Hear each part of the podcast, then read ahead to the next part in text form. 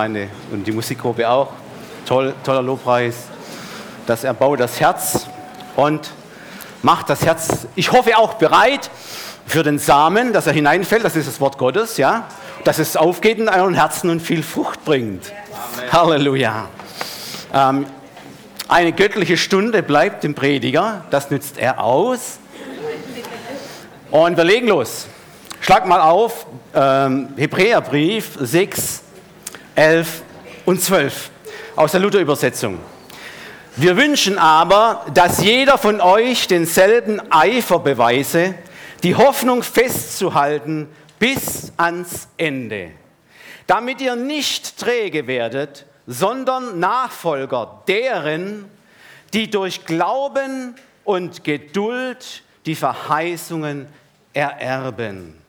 Ich lese aus Offenbarung noch 13.10, der letzte Teil. Hier steht, hier ist Geduld und Glaube der Heiligen. Das, was davor steht, könnt ihr ruhig auch mitlesen mal. Es erbaut nichts Besonderes, ja, äh, wenn man das liest.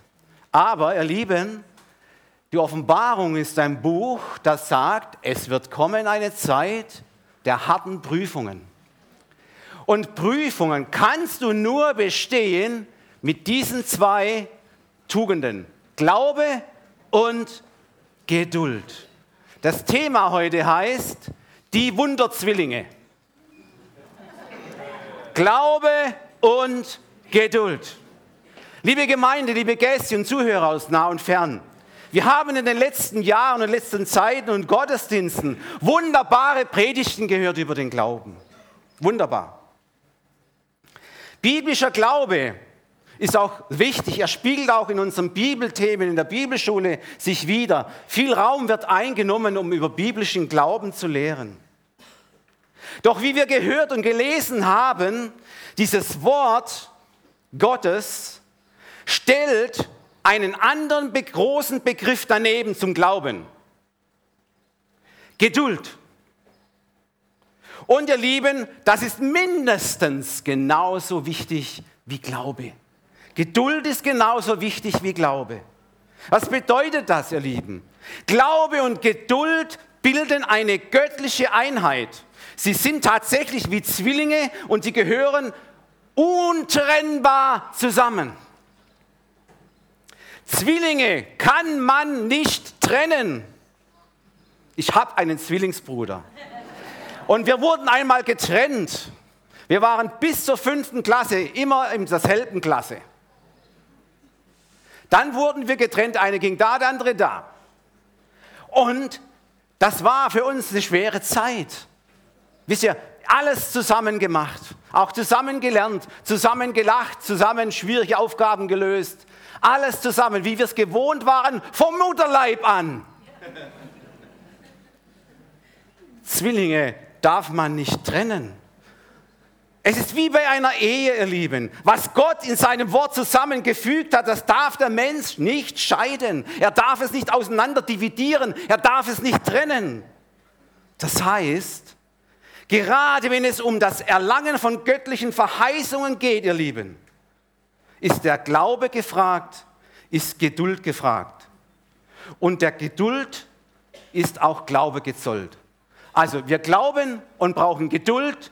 Ich brauche Geduld und brauche den Glauben. So ist das im christlichen Leben. Es liegt sozusagen in der Natur dieses, dieses Glaubensbegriffes, dass man während des Hoffens und nicht Zweifeln auf das, was man auch hofft und auf Tatsachen, die ich noch gar nicht sehe, einfach Geduld braucht.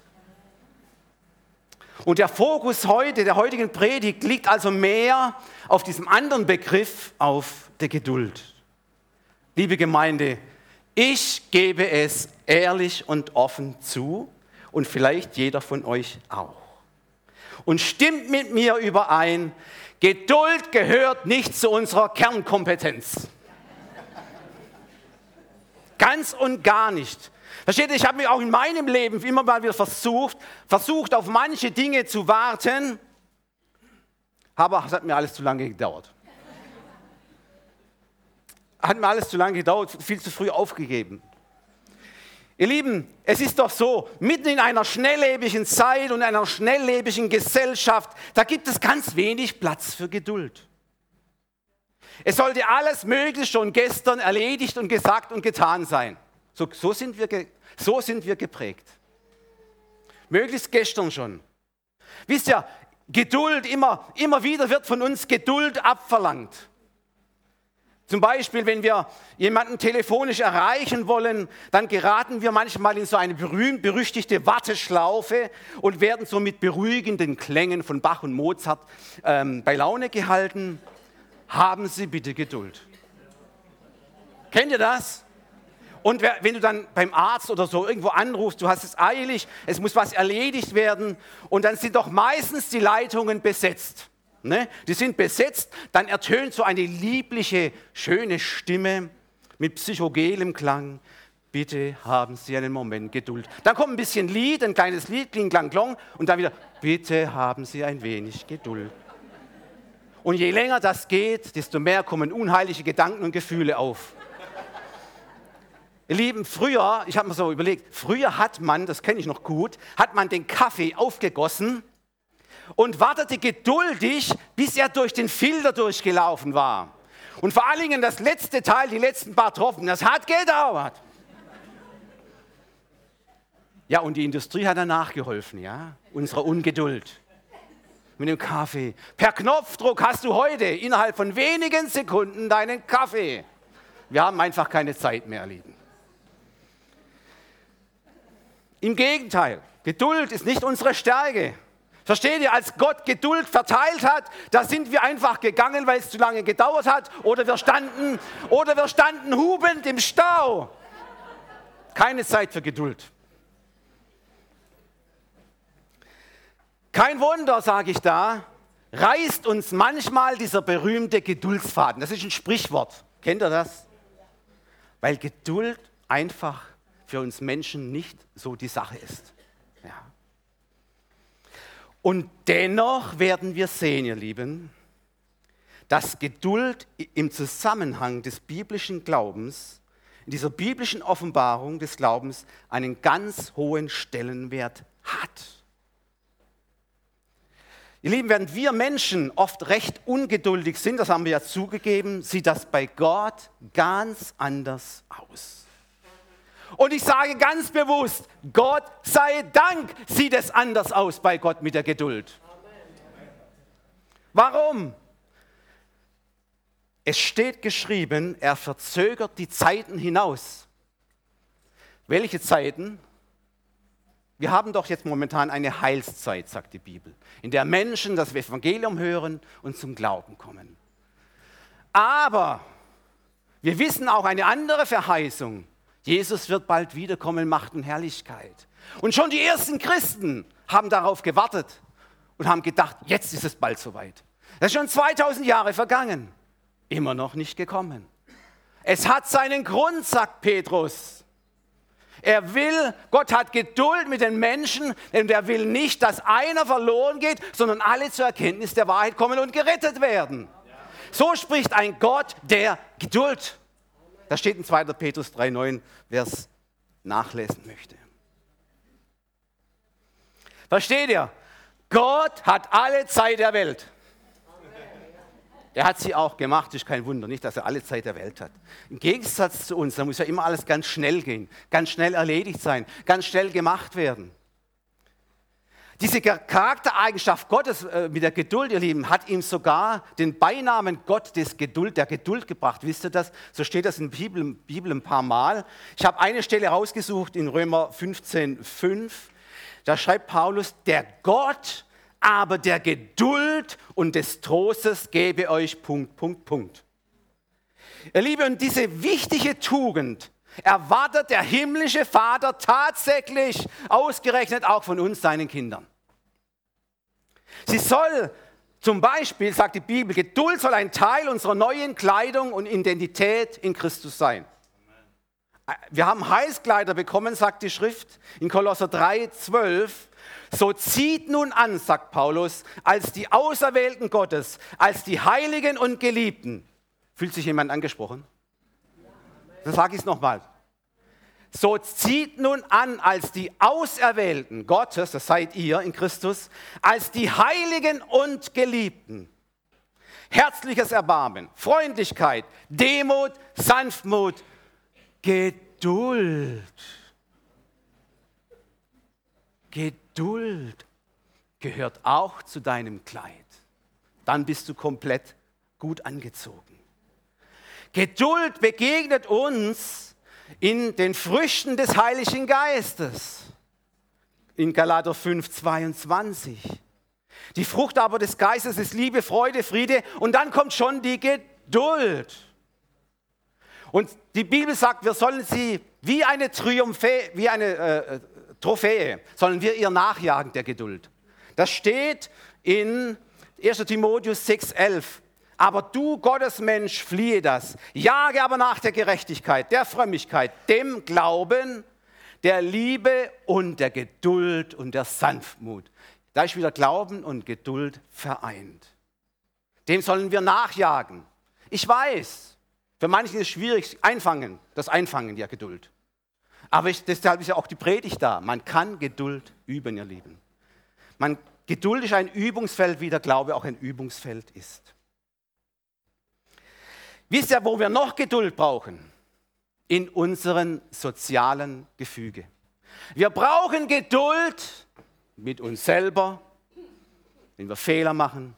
Wir brauchen Geduld, wenn andere Fehler machen. Wie schnell platzt uns der Geduldsfaden, wenn andere Fehler machen? Wie schnell kommen wir in eine Situation hinein, wo wir nachher sagen, Schade, dass ich so reagiert habe in meiner Ungeduld.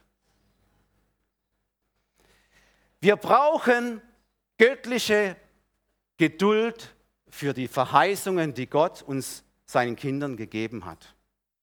Hebräer 10, 36 möchte ich noch einmal für euch lesen. Geduld aber habt ihr nötig, damit ihr den Willen Gottes tut und das Verheißene empfangt. Wer aufgepasst hat, hier steht, Ungeduldige stehen somit nicht im Willen Gottes. Äh, ist das angekommen? Der Geduldige steht im Willen Gottes. Okay, wo brauchen wir denn als Christen Geduld? In welchen Bereichen brauchen wir besonders viel Geduld? Ich habe mal zwei Sachen rausgenommen, das ist noch längst nicht alles. Verstehen wir, wenn es um göttliche Verheißungen geht, das kann sich manchmal hinziehen und im Glauben und der Geduld wollen, müssen wir sie festhalten. Zum Beispiel unsere Errettung. Schaut mal, wir glauben, dass wir durch Jesu Christi Sühnetod, das haben wir gerade gefeiert im Mahl des Herrn am Kreuz, dass wir da errettet sind. Doch eines glorreichen Tages werden wir nicht mehr glauben, ihr Lieben, sondern dann werden wir es wissen, dass wir errettet sind. Aber bis dahin, bis wir es wissen, heißt es Geduld im Glauben, diese Verheißung festzuhalten. Das steht in Römer 8, 24 und 25. Denn wir sind zwar gerettet, doch auf Hoffnung. Die Hoffnung aber, die man sieht, ist nicht Hoffnung. Denn wie kann man auf das hoffen, was man sieht? Wenn wir aber auf das hoffen, was wir nicht sehen, so warten wir darauf in Geduld. Juhu. Das kam an. Halleluja.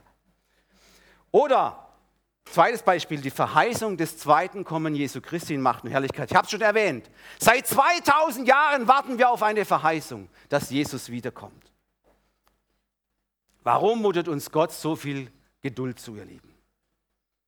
Jakobus sagt zu dem Thema, Jakobus 5, 7, er sagt, so seid nun geduldig, liebe Brüder und Schwestern, bis zum Kommen des Herrn. Siehe, der Bauer wartet auf die kostbare Frucht der Erde und ist dabei geduldig, bis er empfange den Früh- und den Spätregen. Wisst ihr was? Ich bin kein Bauer, aber ich bin ein leidenschaftlicher Gärtner, wer mich kennt. Und dieses Jahr, dieses Gartenjahr hat mir sehr viel Geduld abverlangt. Ich habe gesät, ich habe gepflanzt. Und dann kam April, Mai, Juni, Juli, bis jetzt hat es nur 10% der üblichen Niederschlagsmenge geregnet. Was heißt das für den Gärtner? Gießkannen schleppen, bis der Arm doppelt so lang ist, ja? Und wässern und wässern und jeden Tag und, und morgens und abends. Und viele haben gesagt, das ist ja verrückt, wie lange du gießt. Mindestens eine Stunde am Tag. Warum nehme ich so viel auf mich? Warum bin ich so geduldig und sage, Mensch, ich lasse das jetzt, soll es doch einfach verdorren. Nein, ich weiß, was dabei am Schluss rauskommt. Eine wunderbare Ernte. Und ich bin gerade dabei, Ernten einzufahren. Da reicht die Küche nicht mehr aus. Weil ich Geduld hatte. Weil ich gesagt habe, okay, es ist schwierig, ja, es verlangt mir etwas ab, aber ich habe auf das Ziel geschaut. Und wir Christen sollen, so sagt die Schrift, auf das Ziel schauen, wenn wir Geduld nötig haben. Paulus sagt, wir laufen in einer Glaubensbahn, in einer Kampfbahn. Und dann sagt er noch, aber wir sollen laufen in Geduld. Und wir sollen das Ziel nicht aus den Augen äh, lassen. Wir haben ein wunderbares Ziel vor Augen. Und es lohnt sich darin zu laufen, in dieser Glaubensbahn mit Geduld. So ist das. Ungeduld, ihr Lieben, ist eine ganz schlechte Charaktereigenschaft und sie richtet viel Unheil an in unserem persönlichen Bereich, in unserem Leben, in unserer Nachfolge. Ich habe mal ein paar Sachen aufgeschrieben, was mir eingefallen ist, was Ungeduld alles an Schlechtes bewirkt. Ihr Lieben, Punkt 1. Ungeduld schadet uns selbst und andere. Ungeduld belastet Beziehungen in der Familie, in der Ehe, da komme ich nachher noch dazu. Ungeduld führt zu unüberlegten, voreiligen Entscheidungen und Entschlüssen, welche uns später richtig leid tun können. Weil, warum ist das so? Versteht ihr? Da kommt etwas auf dich zu und beschäftigt dich, macht dich fertig, bringt in dir die Gefühle hoch, es kocht etwas hoch. Dann sagt die Bibel, Freund, mein lieber Freund, langsam. Du kannst schnell reden, aber sei langsam. Nee, du kannst schnell hören, aber sei langsam, jetzt was zu reden. Entschuldigung, hab's verwechselt, ne? Schnell zum Hören, aber langsam sein zum Reden. Weil wenn du in der Rage etwas sagst, in deiner Ungeduld, dann passieren schreckliche Dinge in deiner Umgebung. Es ist so. Deshalb sagt die Bibel, Geduld ist besser abzuwarten. In der Zeit der Geduld hast du bessere Gedanken, kannst dich sammeln, kannst das Ganze neu bewerten und entsprechend auch richtig sachlich behandeln. Noch etwas, ihr Lieben. Ungeduld führt zu unüberlegten, voreiligen Entscheidungen. Und zwar in der Arbeit, im Teamwork. Ich, ich arbeite in einem Team in, in, im Beruf, ja. Es äh, führt zu schlechten Entscheidungen im Planen und in der Ausführung der Planung. Es ist einfach immer kontraproduktiv, wenn wir Ungeduld haben in unserem Leben. Deshalb nennt die Bibel Ungeduld töricht und dumm. In Sprüche 14, 29 steht, so seid nun geduldig, liebe Brüder und Schwestern, bis zum Kommen des Herrn. Nein, Falsch, 1429 steht was anderes. Sprüche 1429. Wer geduldig ist, der ist weise. Wer aber ungeduldig ist, offenbart seine Torheit. Seine Torheit. Und jetzt schaut mal, ich habe in der Bibel mal nachgegraben. Versteht ihr, die Bibel zeigt schonungslos die Fehler der Menschen, auch der großen Glaubenshelden. Und so mancher Glaubenshelden der Bibel hatte zwar großen Glauben, aber wenig Geduld.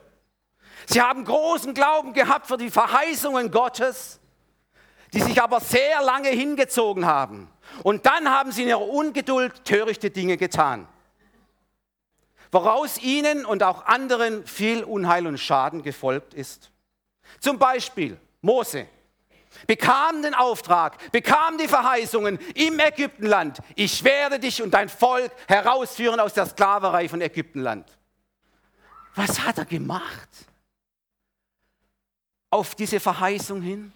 Wer weiß es? Was für ein Blödsinn hat er gemacht in seiner Ungeduld? Er wurde zum Mörder, weil er meinte, die Verheißung Gottes, also diese Befreiung seines Volkes, aus der Knechtschaft auf diese Weise beschleunigen zu können. Liebe Brüder und Schwestern, wir können Verheißungen nicht von uns aus beschleunigen. Gottes Zeit wird sie erfüllen. Nicht du mit deinen vorschnellen Entscheidungen oder Entschlüssen. Danach, nachdem äh, Mose das getan hatte, hat Gott ihnen 40 Jahre in der Wüste gezeigt, was Geduld ist. 40 Jahre eine Geduldstraining bekommen. Ja, und sogar selbst. Abraham, ihr Lieben, dieser, dieses große Vorbild aus Hebräer 11, dieses in dem 12. Glaubenskapitel, er musste auch eine Geduldslektion lernen.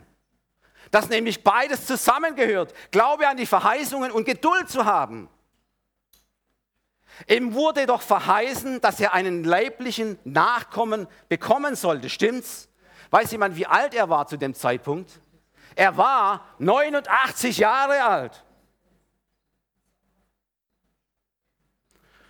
Und als er so auf sich herabgeschaut hat, auf seinen alten Leib, da ging es ihm wie dem Vater des kranken Kindes bei Jesus. Er hat gesagt, Herr, ich glaube, aber hilf meinem Unglauben. Ne? Ja, und die Sarah, die war auch schon 89. Wisst ihr, nach medizinisch-gynäkologischen Gesichtspunkten unmöglich. Unmöglich, noch ein Kind zu bekommen. Unmöglich. Ja, die hat in ihrer Ungeduld einen kleinen Kicheranfall bekommen, nicht? Was? Ich? Ein Kind? In meinem Zustand, in meinem Alter? Da geht doch nichts mehr. Aber Gott hat etwas zu ihnen gesagt. Und da haben sie leider nicht so richtig aufgepasst. In 1. Mose 18, 14 habe ich jetzt nicht hier drin, aber da sagt Gott zu Abraham, ja, es klingt unmöglich. Aber sollte mir etwas unmöglich sein? Fragezeichen. Nein. Nun aber dann gingen die Jahre doch weiter und der Nachkomme kam nicht. Und in, ein, in, seiner Ungeduld hat dieser Abraham einen weitreichenden Fehler gemacht. Wisst ihr, er, Abraham ging zu dieser Magd und hat Ismael gezeugt. Und erst ein paar Jahre später, oh welch Wunder, erfüllte sich tatsächlich Gottes Verheißungen. Und, und der Isaac ist gekommen. Und was geschah dann? Was hat ihn die Ungeduld gebracht? Der Haussegen, der Familiensegen hing schiefer, schiefer geht's nicht. Der Familienfrieden war dahin und ihr Lieben, der Frieden der kommenden Völker durch Ismaels Nachkommen war auch dahin im Nahen Osten. Denn aus Ismael wissen wir kommen die Völker der Semiten, die, dahin, die da wohnen in diesem Nahen Osten, in diesem großen Areal. Und die Nachfolger von Isaac, sie leben dicht beieinander. Und es ist bis heute so geblieben, dieser Streit wegen einer Ungeduld, wegen der Ungeduld eines Glaubensmannes. Bis heute verfolgt der nach dem Fleisch gezeugte, den nach Gottes Verheißung gezeugte. Bis heute verfolgen die semitischen Völker das hebräische Volk Israel, das Volk der Juden. So weitreichende äh, Ergebnisse können kommen, Schlechtes, also Unheil, wenn Ungeduld geschieht im Glauben. Und das sollte uns, das sollte uns etwas aufwecken und aufschrecken. Wir sehen, dass diese Ungeduld kann furchtbare Nachfolgen haben. Und ihr Liebe, es gibt leider nur wenige Menschen, auch bei uns Christen, die geduldig sind. Die Bibel sagt andere Worte auch für Geduld, nämlich ausharren können, sie sollen standhaft sein, sie sollen Langmut haben. Viele sagen dann aber leichtsinnigerweise, ja du, ähm, okay, ich bin ein bisschen aufbrausend. Weißt du, Geduld, das ist nicht so meine Sache. Ja, das ist meine, das, so bin ich, meine Persönlichkeit. Ich, ich kann nicht anders. Ich bin halt nun mal so. Ich bin ungeduldig. Da sage ich doch eines dazu, ihr Lieben. Wer so redet, dann sage ich, glaub nicht allem, was du glaubst. Das ist eine Festlegung, eine Lebenslüge. Sie hindert dich am Weiterkommen. Du bleibst stehen auf einer, einer unreifen Entwicklungspersönlichkeit. Wer sich so festlegt selber, ich bin halt so, ich kann nicht anders. Nein, das ist eine Lüge des Feindes. Du versperrst dir selber eine Möglichkeit, dass Gott bei dir und deinem Charakter eine Entwicklung in Gang setzt, dass du eine reife Persönlichkeit wirst, ein reifer Charakter. Das ist Gottes Ziel. Mitten in dem, wo du gerade Geduld aufbringen musst. Ihr Lieben, in einem sehr anschaulichen Experiment, ich, äh, wir sehen jetzt gleich ein Video, ihr könnt schon mal schauen, mal das Video einschalten. Ich habe da was gefunden. Und da, wie gesagt, ich komme ja aus dem pädagogisch-psychologischen Bereich, meiner Ausbildung als Erzieher und war auch auf Fortbildungen und äh, Seminaren. Und da wurde uns ein Experiment gezeigt, das sogenannte Marshmallow-Experiment. Schaut mal, da steht das Marshmallow auf dem Tisch. Ähm, jetzt geschieht etwas. Ähm, Kinder werden eingeladen, äh, äh, praktisch an dem Tisch, wo der Marshmallow ist, sich da hinzusetzen. Und jetzt geschieht Folgendes. Folgende Aufgabe wurde den Kind oder den Kindern gegeben. So, du setzt dich jetzt hier hin an den Tisch, an den einen Marshmallow. Du kannst ihn gleich essen oder warten, bis ich wiederkomme, dann bekommst du als Belohnung einen zweiten Marshmallow. Jetzt schaut euch mal diese Kinder an. Sie sind zwischen fünf und sieben Jahre alt.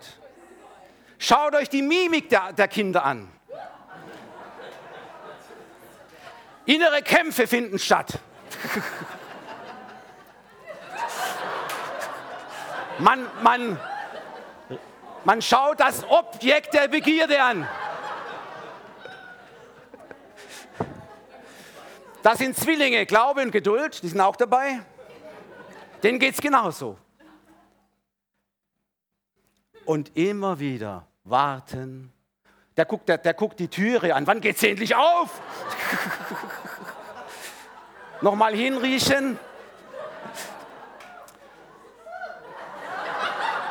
Aber er beherrscht sich, ja, er, er, nur an der Nase, nicht im Mund. Oh, das dauert. Oh, wann, wann kommen Sie endlich? Bisschen Unterhaltung. Und jetzt kommt was, äh, vielleicht ein kleines Stückchen schon mal wegnehmen. Ja, okay, ein kleines Probierstückchen schon. Und es dauert und dauert. Dem geht es genauso.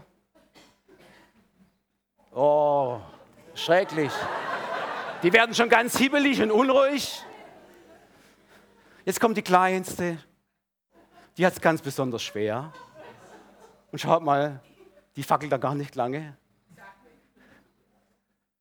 Also, sie ist recht schnell. Äh, er noch nicht. Also, er kämpft noch. Er, er kämpft noch. Sie auch. Der Ansatz war schon da. Also das Ganze kann man auch mit einem Überraschungsei machen oder mit Nutella. ja. Tja, wie, wie so ein Alter, ne? So, oh, wann denn geht's endlich los? Der nagt schon ein bisschen dran rum, aber beherrscht sich. Und hier sehen wir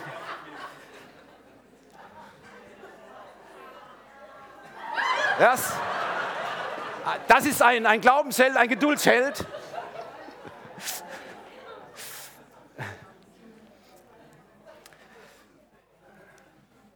Und sie, sie, äh, ja gut, sie ist noch ganz jung. Sie kann, sie hat noch nicht diese Fähigkeit, Geduld zu haben.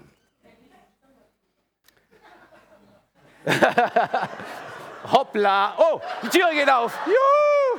Geschafft, geschafft, geschafft, geschafft. Der zweite Marshmallow ist im Anflug und Belohnung ist da. Halleluja.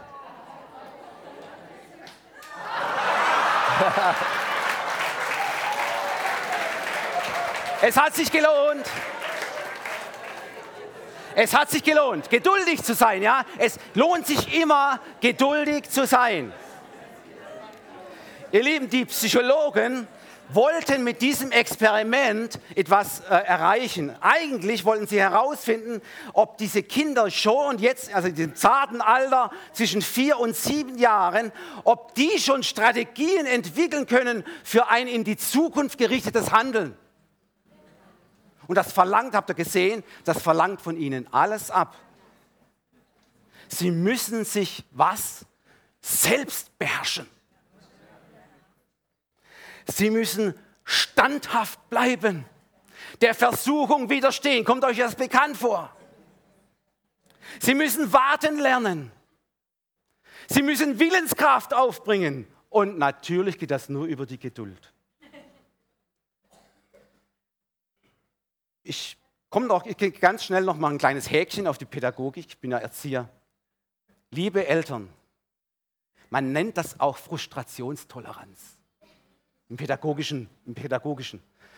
Bitte, bitte, nehmt euren Kindern nicht alle Probleme weg, erfüllt ihnen nicht alle Wünsche, sonst werden sie nachher im Erwachsenenalter genauso ungeduldig, unbeherrscht reagieren wie vorher, wenn sie ihren Brei nicht bekommen haben.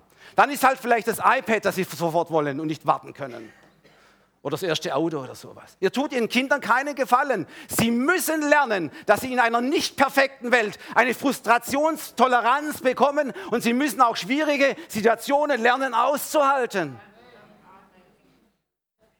Es gibt noch ein modernes Wort für das. Resilienz ist in letzter Zeit dieses, dieser Begriff aufbekommen. Resilienz heißt Widerstandskraft. Und das alles spielt eben in diese Geduld hinein. Und jetzt passt auf, jetzt wird es ganz interessant. Diese Psychologen, das waren Entwicklungspsychologen. Entwicklungspsychologen kümmern sich um den Werdegang und Entwicklung des Kindes von Geburt an bis ins Erwachsenenalter. Jetzt passt auf. Die haben eine Langzeitstudie geführt, haben Kinder verfolgt, wie sie sich weiterentwickelt haben. Jetzt passt auf, sechs Punkte haben sie herausgefunden. Erstens, geduldige Kinder sind später besser ausgebildet und haben aufgrund eines besseren Durchhaltevermögens auch bessere Noten. Und sie brechen auch später in dem Jugendalter ihre Ausbildungsprogramme, ihr Studium und ihre Lehre viel weniger ab. Zweitens, sie haben dadurch bessere Berufschancen und damit auch ein kontinuierlich hohes Einkommen und sind somit weniger finanziell in Schwierigkeiten. Drittens, sie bekommen seltener ungewollt Kinder. Stichwort Selbstbeherrschung. Und sind im Erwachsenenalter weniger häufig Alleinerzieher.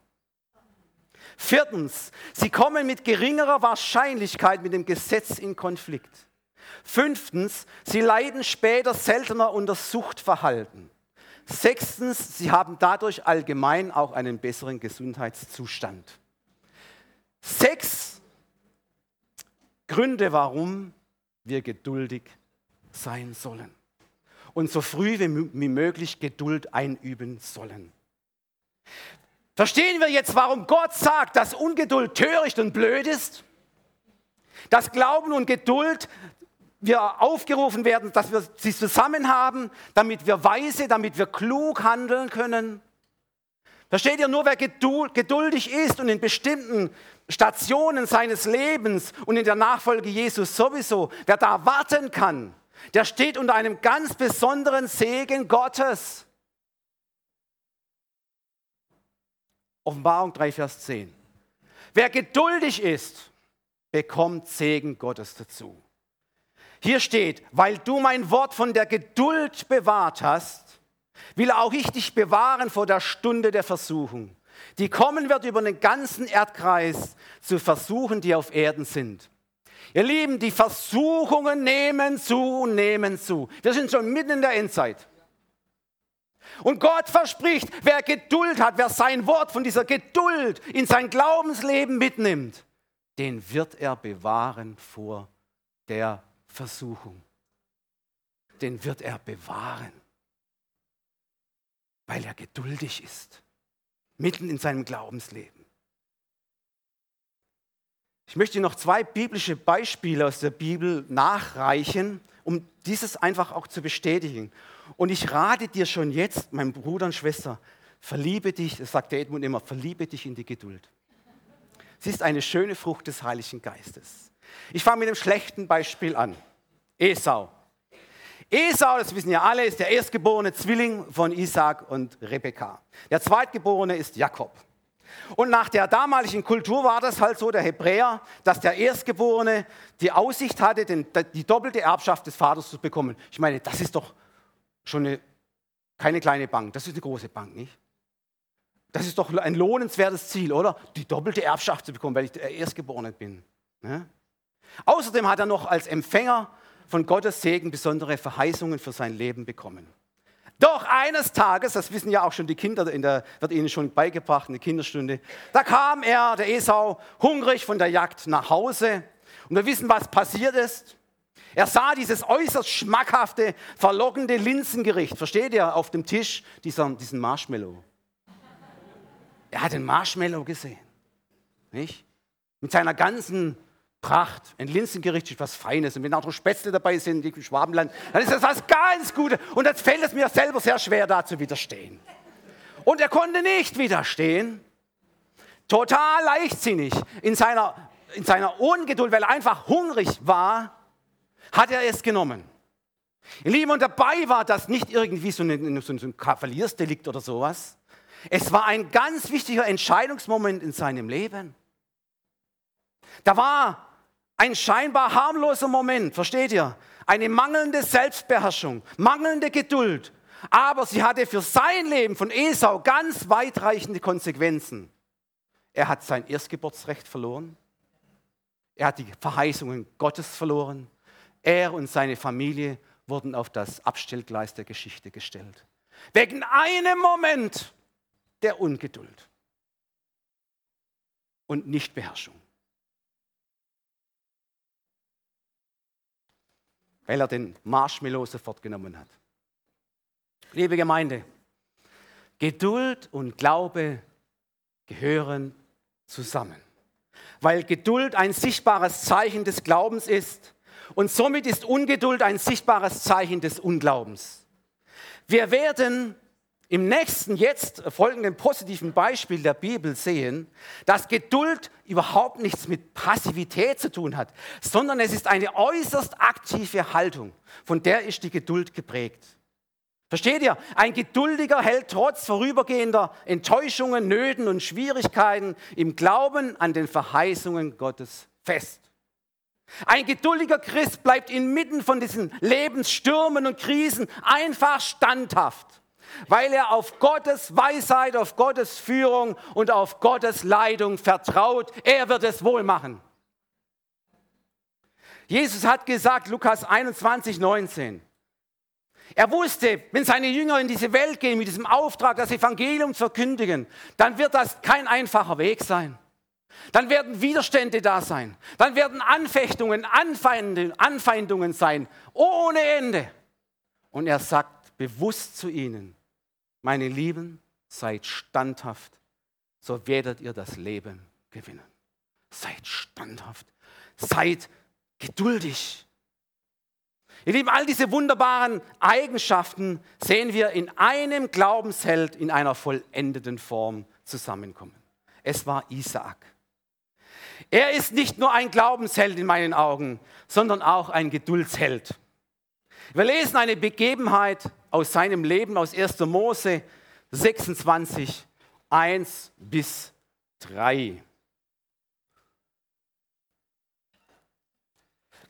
Ähm, ich lese mal mit euch zusammen, weil meine Bibel ist da eine Ziehharmonika. Es kam aber eine Hungersnot ins Land nach der früheren, die zu Abrahams Zeiten war. Und Isaac zog zu Abimelech, dem König der Philister, nach Gera. Weiter. Da erschien ihm der Herr und sprach, zieh nicht hinab nach Ägypten, sondern bleibe in dem Lande, das ich dir sage. Weiter. Bleibe als Fremdling in diesem Lande und ich will mit dir sein und dich segnen, denn dir und deinem Nachkommen will ich all diese Länder geben und will meinen Eid wahrmachen, den ich deinem Vater Abraham geschworen habe. Wieder einmal, steht da ganz am Anfang, habt ihr es gesehen? Wieder einmal eine Hungersnot. Wieder einmal äh, kommen Entbehrungen auf die Menschen zu. Und Entbehrungen, das will kein Mensch haben.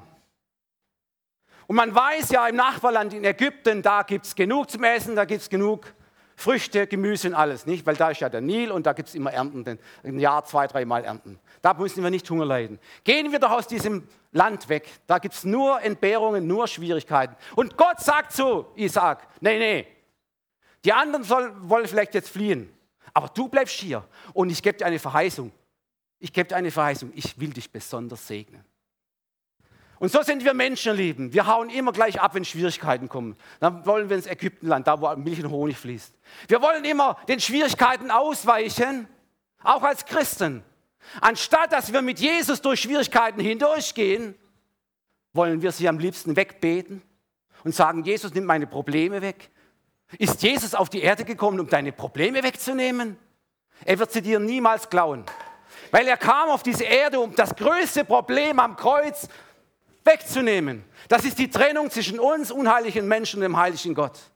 Das ist das größte Problem. Er wurde für uns dort am Kreuz zur Sünde gemacht als Sündloser, weil wir mit unseren Sünden nicht zu Gott kommen können. Der Gerechte starb für unsere Ungerechtigkeit, der Sündlose für unsere Sünde. Ihr Lieben, das ist das größte Problem. Und für das kam Jesus auf die Erde. Und wie geht es jetzt weiter mit unserem lieben Isaac? Er blieb tatsächlich im Lande Gera. Obwohl er wusste, es wird wahrscheinlich Schwierigkeiten geben, aber weil er im Glauben angenommen hat, Gott wird mich segnen.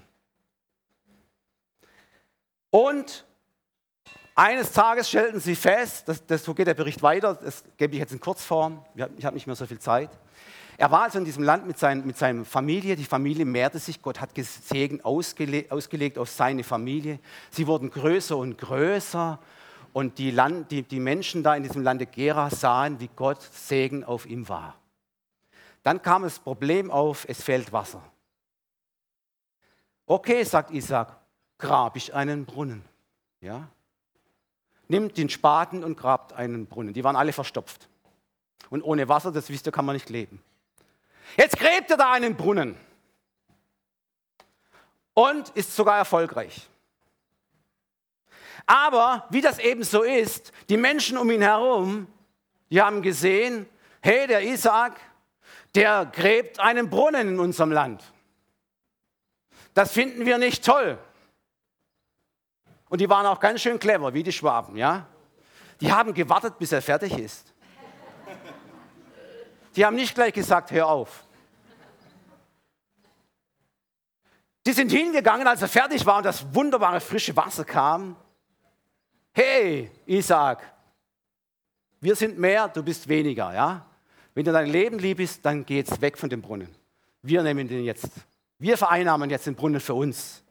Hast schön gegraben, Wasser ist da, kann's gehen. Und weil Isaac sein Leben geliebt hat, ging er auch weg.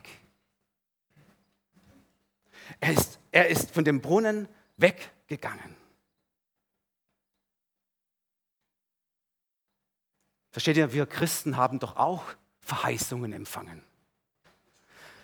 Die Schrift sagt in Epheserbrief, dass wir als Christen gesegnet sind mit allem geistigen Segen im Himmel durch Christus. Und weiter heißt es, er wird all unserem Mangel abhelfen nach seinem Reichtum und Gnade in Christus Jesu. Das sind Segnungen, das sind Verheißungen, die kann ich im Glauben ergreifen für mein Leben. Und das darfst du auch tun, liebe Brüder und Schwestern. Und Isaak hatte die gleichen Verheißungen. Er hatte große Verheißungen. Ich werde dich segnen. segnen. Halleluja. Und Isaak gräbt weiter. Den ersten Brunnen nannte er ähm, Esek. Könnt ihr nachlesen. Er nannte den ersten Brunnen, den er gegraben hat, ja, Esek. Und Esek heißt übersetzt Streit. Und als er fertig war und sie ihn vertrieben hatten, hat er nicht aufgegeben. Das, das bewundere ich an ihm. Er ist weitergezogen und hat den nächsten Brunnen gegraben. Und wisst ihr was? Das gleiche elende Spiel beginnt von vorne. Er gräbt und gräbt und müht sich und müht sich. Damals gab es keine Bagger, das war eine anstrengende Geschichte. Er gräbt und gräbt. Und als er wieder fertig war und das frische Wasser kam nach oben, das gleiche Spiel. Sie kommen wieder, die Leute von Gera, und sagen, Isaac, super, danke, hast du das gut gemacht. Aber jetzt sind wir da. Geh da weg von diesem Brunnen, der gehört ab jetzt uns. Und Isaac war klug. Wie hätten wir, jetzt, versetzt euch mal in diese Lage des Mannes. Wie hätten wir hier reagiert? Spätestens nach diesem zweiten Brunnen wäre uns doch die Hutkrempe hochgestiegen, ihr Lieben. Da hätten wir doch die Geduld verloren. Oder zumindest hätten gesagt, Gott, wo bist du in dieser Situation? Du hast gesagt, du, ich will dich segnen. Wo ist denn der Segen jetzt? Der zweite Brunnen umsonst gegraben. Gott, warum machst du das mit mir? Ich stehe doch im Glauben, ich bin dir treu. Warum sehe ich keinen Segen in dieser Sache? Und er nannte diesen zweiten Brunnen Sidna. Sidna heißt Anfeindung. Und wisst ihr was? Er gräbt einen dritten Brunnen. Er ging weiter und gräbt einen dritten Brunnen. Und die Feinde schauen wieder zu und schauen, wie er da gräbt und gräbt und gräbt. Und erkennen etwas an ihm. Sie erkennen etwas an ihm. Leute, schaut euch mal diesen Isaac an. Der lässt sich nicht auseinander durcheinander bringen was ist denn das für ein Mensch, was hat denn der für einen Charakter? Und sie bewundern ihn auf einmal. Sie bewundern ihn, weil er standhaft ist, weil er Ausdauer zeigt, weil er Geduld hat. Und als er den dritten Brunnen gegraben hat, haben sie gesagt, Isaac, wir lassen dir diesmal diesen Brunnen. Wir sehen, du bist ein Mann Gottes. Dein Gott möge dich weiter segnen. Und sie gingen weg und er konnte das Wasser aus dem Brunnen schöpfen. Und diesen Brunnen nannte er Rechobot. Rechobot, ihr Lieben, heißt freier Raum, übersetzt. Weil es diesmal auch geklappt hat, ihr Lieben. Die Feinde waren von Isaak so, sie haben ihn so bewundert und so überzeugt, dass sie gesagt haben, okay, wir lassen ihn ihm. Liebe Brüder und Schwestern, Halte doch bitte an den Verheißungen Gottes für dein Leben fest. Gib nicht auf, bleib standhaft, hab Glauben und Geduld. Denn wenn du bei den Krisen in deinen Familien, deiner Ehe und in deiner Lehre und deiner Ausbildung, deinem Beruf, in deiner Gemeinde, in deinem Leitungsteam, wenn du da vorschnell aufgibst, weil es gerade eben schwierig wird und davonrennst, dann hat der Feind gewonnen.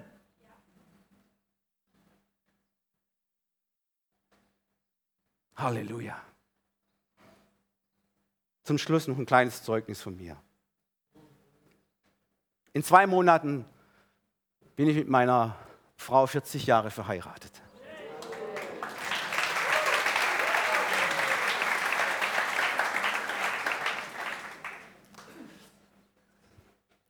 Vierzig Jahre.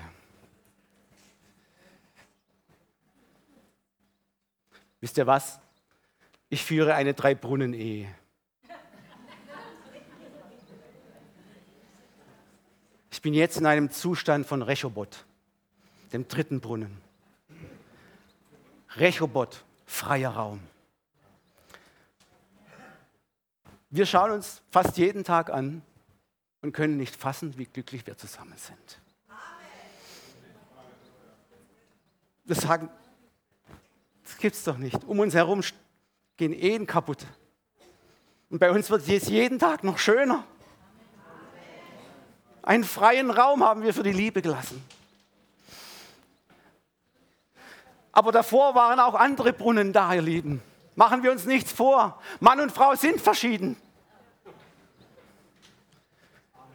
Und du merkst bald, wenn du geheiratet hast, hoppla, diese Seite meines Partners, die habe ich nicht geheiratet. Und dann kommen diese Brunnenjahre. Esek, Streit.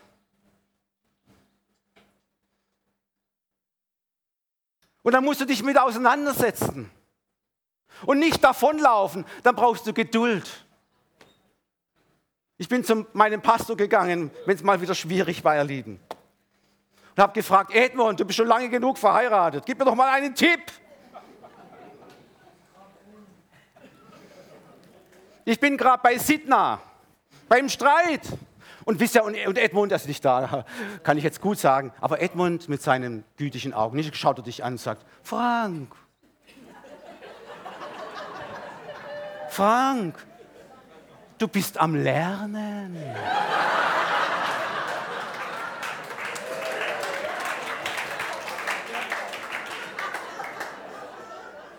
Lerne Geduld.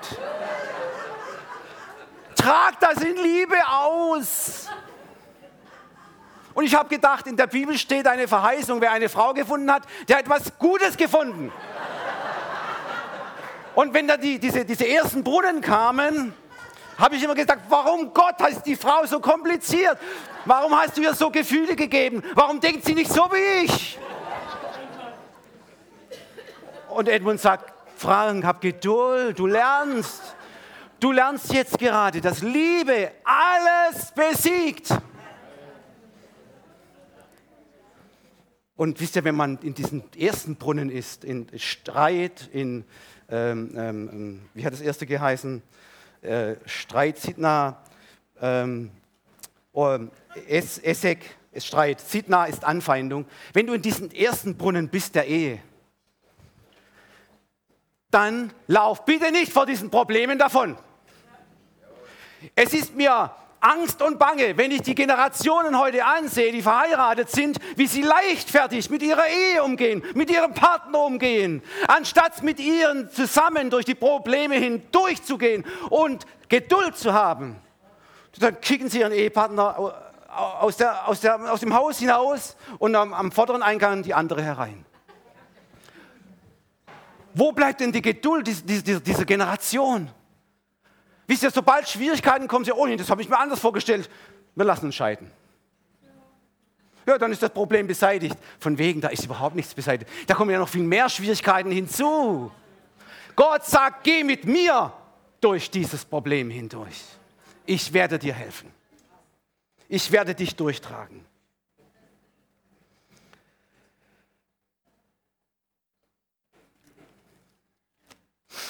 Ich komme zum Ende. Liebe. Liebe, sagt das Wort, glaubt alles, hofft alles und duldet alles.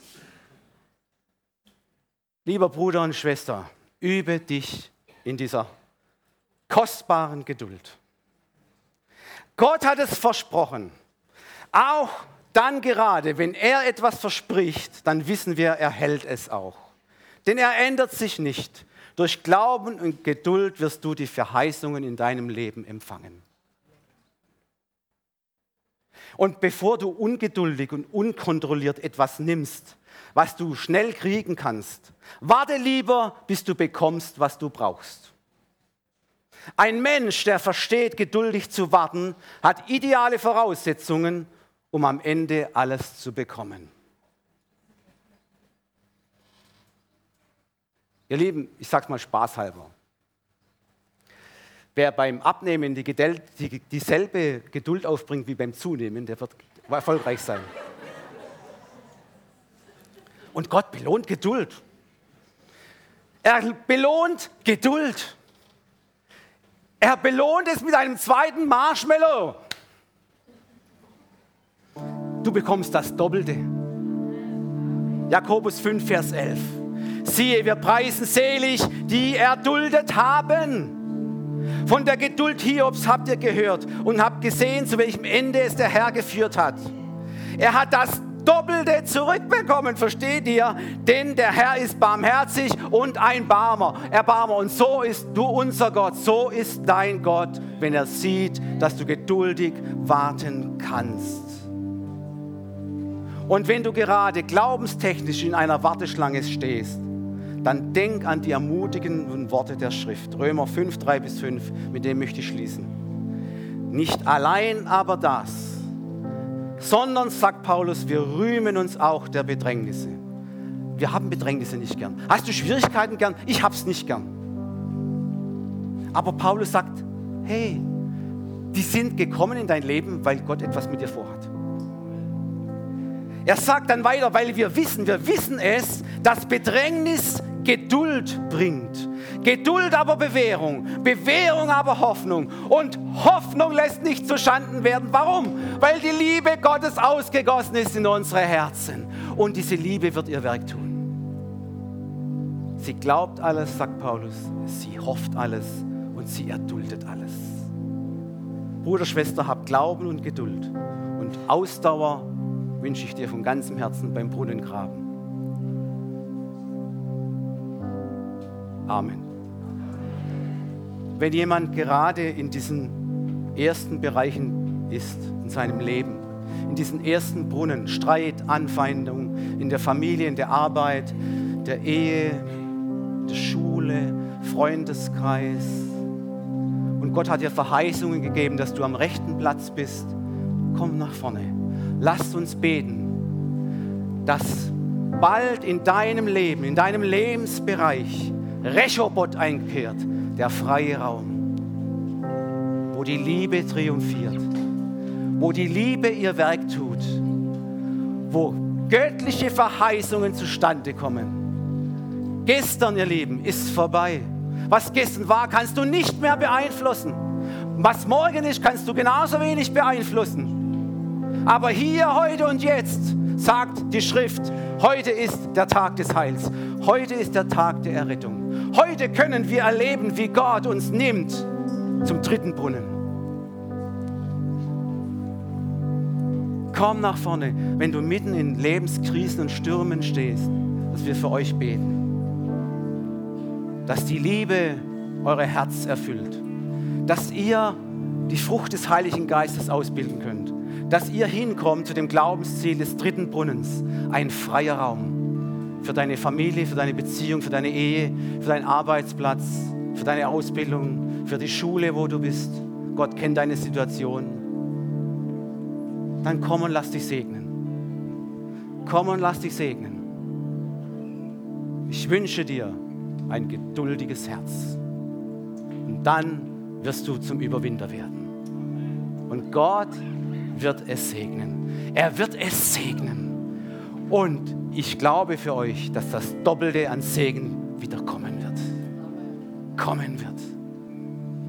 Lasst uns loben und singen und miteinander noch beten.